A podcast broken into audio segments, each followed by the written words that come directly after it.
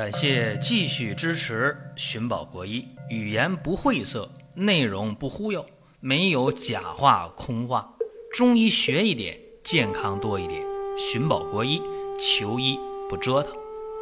下面说几个微信公众号：蒜瓣兄弟、寻宝国医、光明远。各位在公众号里，我们继续缘分。本期节目啊，咱们讲这话题是咽喉疼痛到底用不用荆芥这味药？实际上啊，荆芥在临床当中是治疗咽喉疼痛的常用药，而且金元四大家的朱丹溪啊，他特别倡导用这个荆芥，甚至说过啊，咽痛必用荆芥，而且远的不讲，说近的。从我上学那会儿到现在啊，或者再往前推，就是说中医院校的教材当中也有这么一个说法，就是咽痛必用荆芥。那有人说啊，这对吗？那教材说的还不对吗？也不一定。有人提出来了，咽喉疼痛慎用荆芥。所以今天咱们就针对这个话题啊，给大家展开的聊一聊，说。来龙去脉到底怎么回事儿？如果你认真的去发现一个事情，然后研究琢磨，你会发现这个脉络啊还是比较清晰的。为什么这么讲呢？对于咽喉疼痛用不用荆芥，其实它分阶段。最开始呢是不用，叫未用阶段；后来呢是初用阶段；再后来必用阶段。再后来慎用阶段，所以说，我先告诉大家，咽喉疼痛慎用荆芥，呃，这个是科学的啊。先把这谜底说完了，然后咱再说，呃，具体的一步一步怎么回事儿。我们看两千年的版本的要点怎么说的？说荆芥啊，解表、散风、透疹，很权威吧？要点还不权威吗？再具体来讲。治疗什么病啊？感冒啊、头痛啊、麻疹呐、风疹呐、疮疡啊，是这些。而且有表虚自汗、阴虚头痛禁用的明确记载，这是要点。大家说往前说呢？往前说呀，最早是《神农本草经》当中最先最先记载的荆芥，而且荆芥这味药啊，它是。味辛微苦，啊，性温，归肺经和肝经。这是荆芥呀，最早记录在哪儿？包括两千年版的要点怎么说的？和大家说一下，也讲了咽喉疼痛慎用荆芥。那么我们就从历史脉络来梳理啊。最开始呢，没有用荆芥治疗咽喉疼痛，最开始不是这样的。呃，甚至说。到西汉以前都没有在咽喉疼痛上用荆芥，没有。再次呢强调一下，《神农本草经》呢，它应该是呃总结了西汉以前的治疗用药的一些成果啊。而且在《神农本草经》当中，虽然记载了荆芥，但是呢，对它的治疗范围呃并没有提啊，说治疗咽喉疼痛。伟大的医圣张仲景啊，东汉的，对吧？他都说有治疗咽喉疼痛的方子啊，这甘桔汤，而且后世医家对甘桔汤也非常推崇，确实很有效。嗯，这里边也没有用荆芥，包括后来的唐朝、宋朝的这些医家的典籍吧，你像这个《本草拾遗》啊，《药性本草》啊。啊，包括这个《食疗本草》啊，等等吧，都没有记载荆芥治疗咽喉疼痛，都没有，就是没有用荆芥治疗咽喉疼痛的阶段，其实很漫长了。什么时候开始最先用荆芥治疗咽喉疼痛呢？那得是南宋了，就是北宋从汴梁啊迁到了南方，到了。临安，南宋了。临安，临安，临时安顿。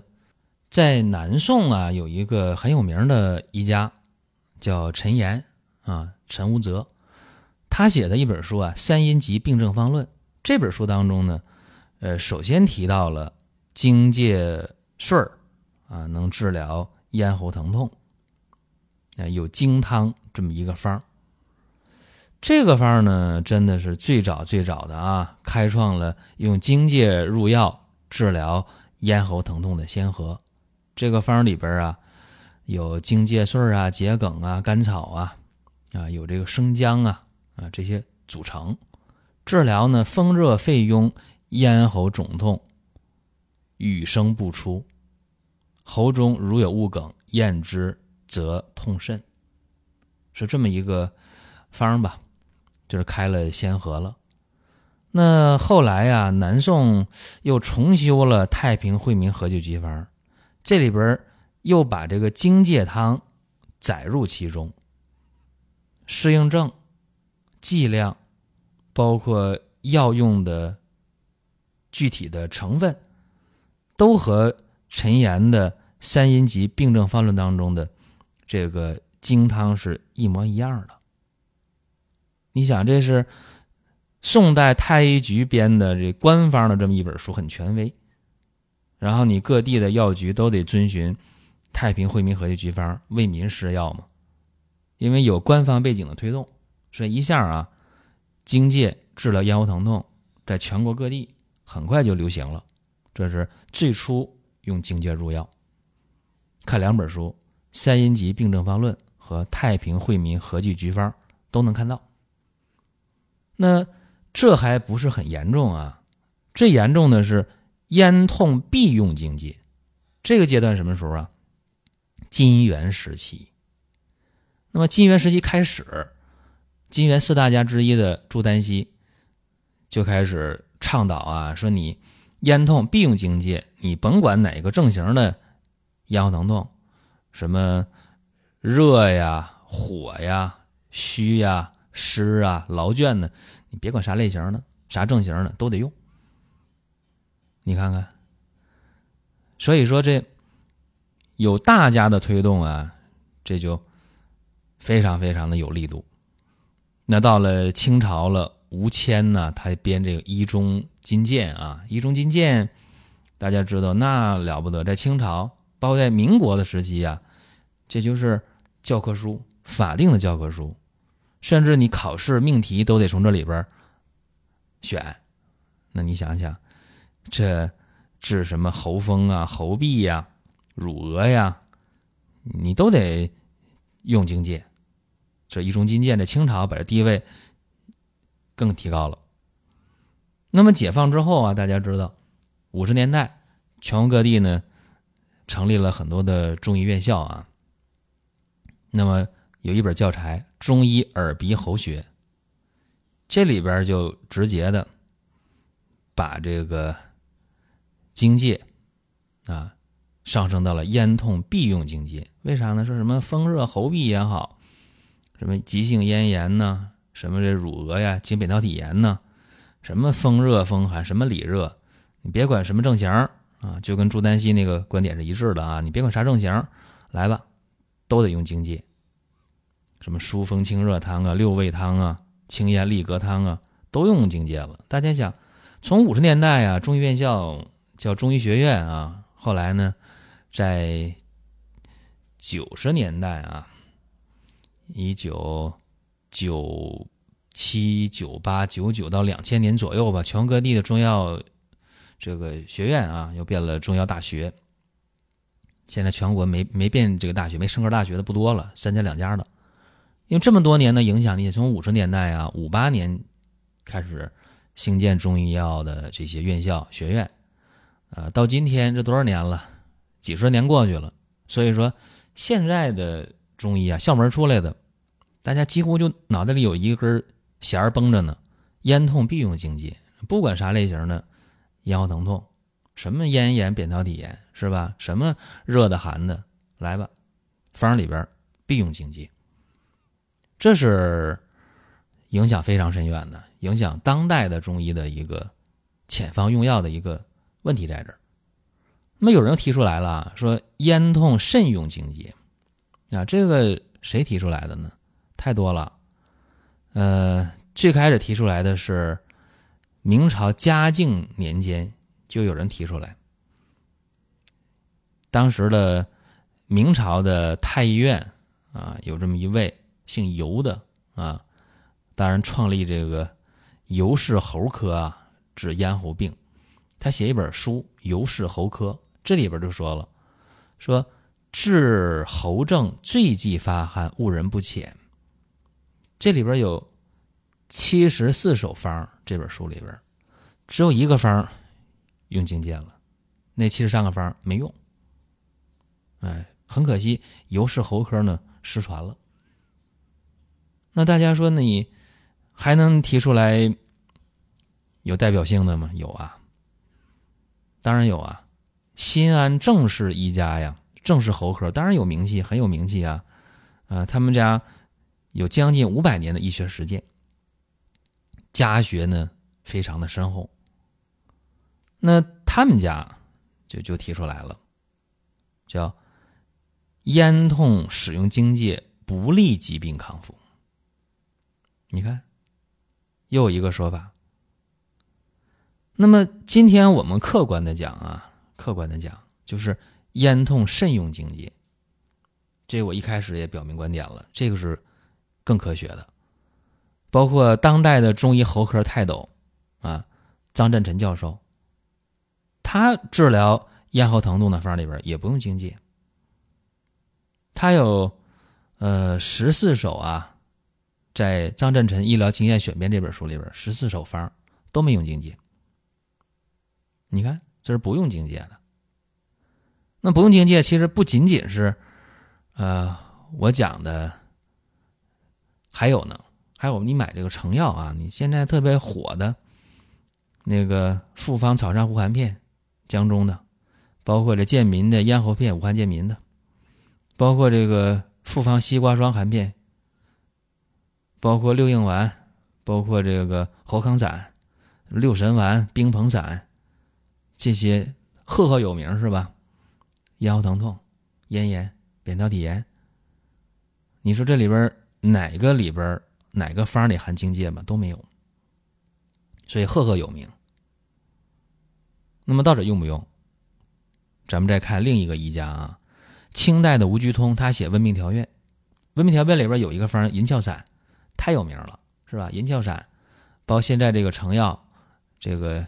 银翘解毒丸，或者是同仁堂的灵翘解毒丸，这都是银翘散为原方的啊，有加减。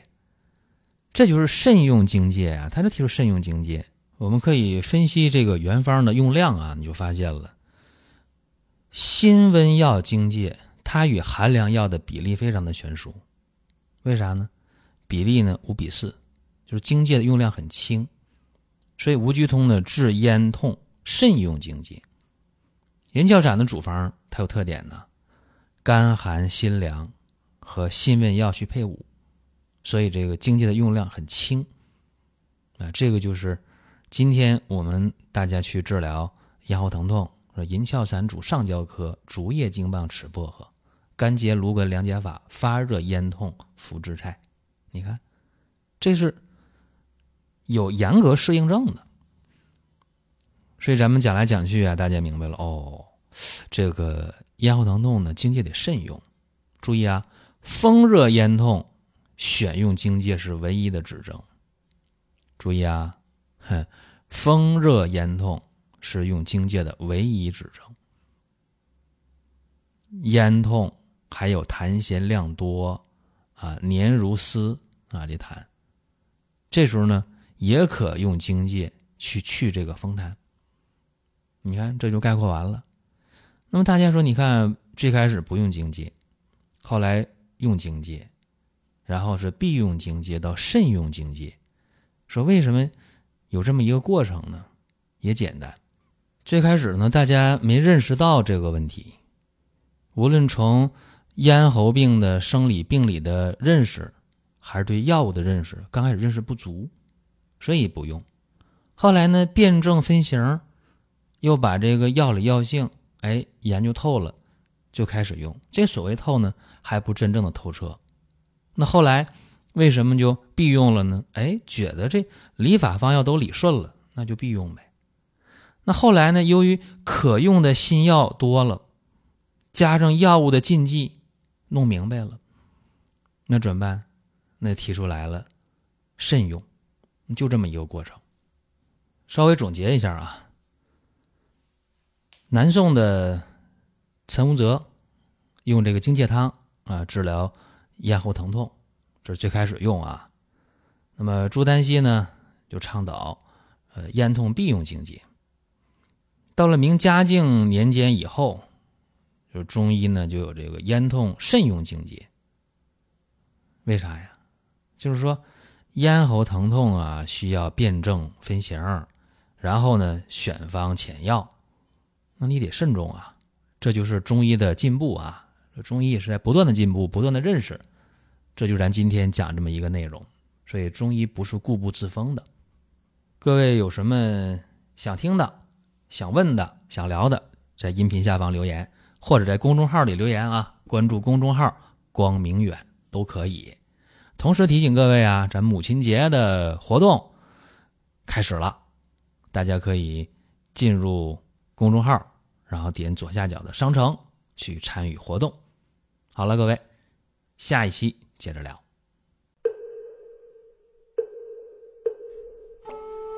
下面说几个微信公众号：蒜瓣兄弟、寻宝国医、光明远。各位在公众号里，我们继续缘分。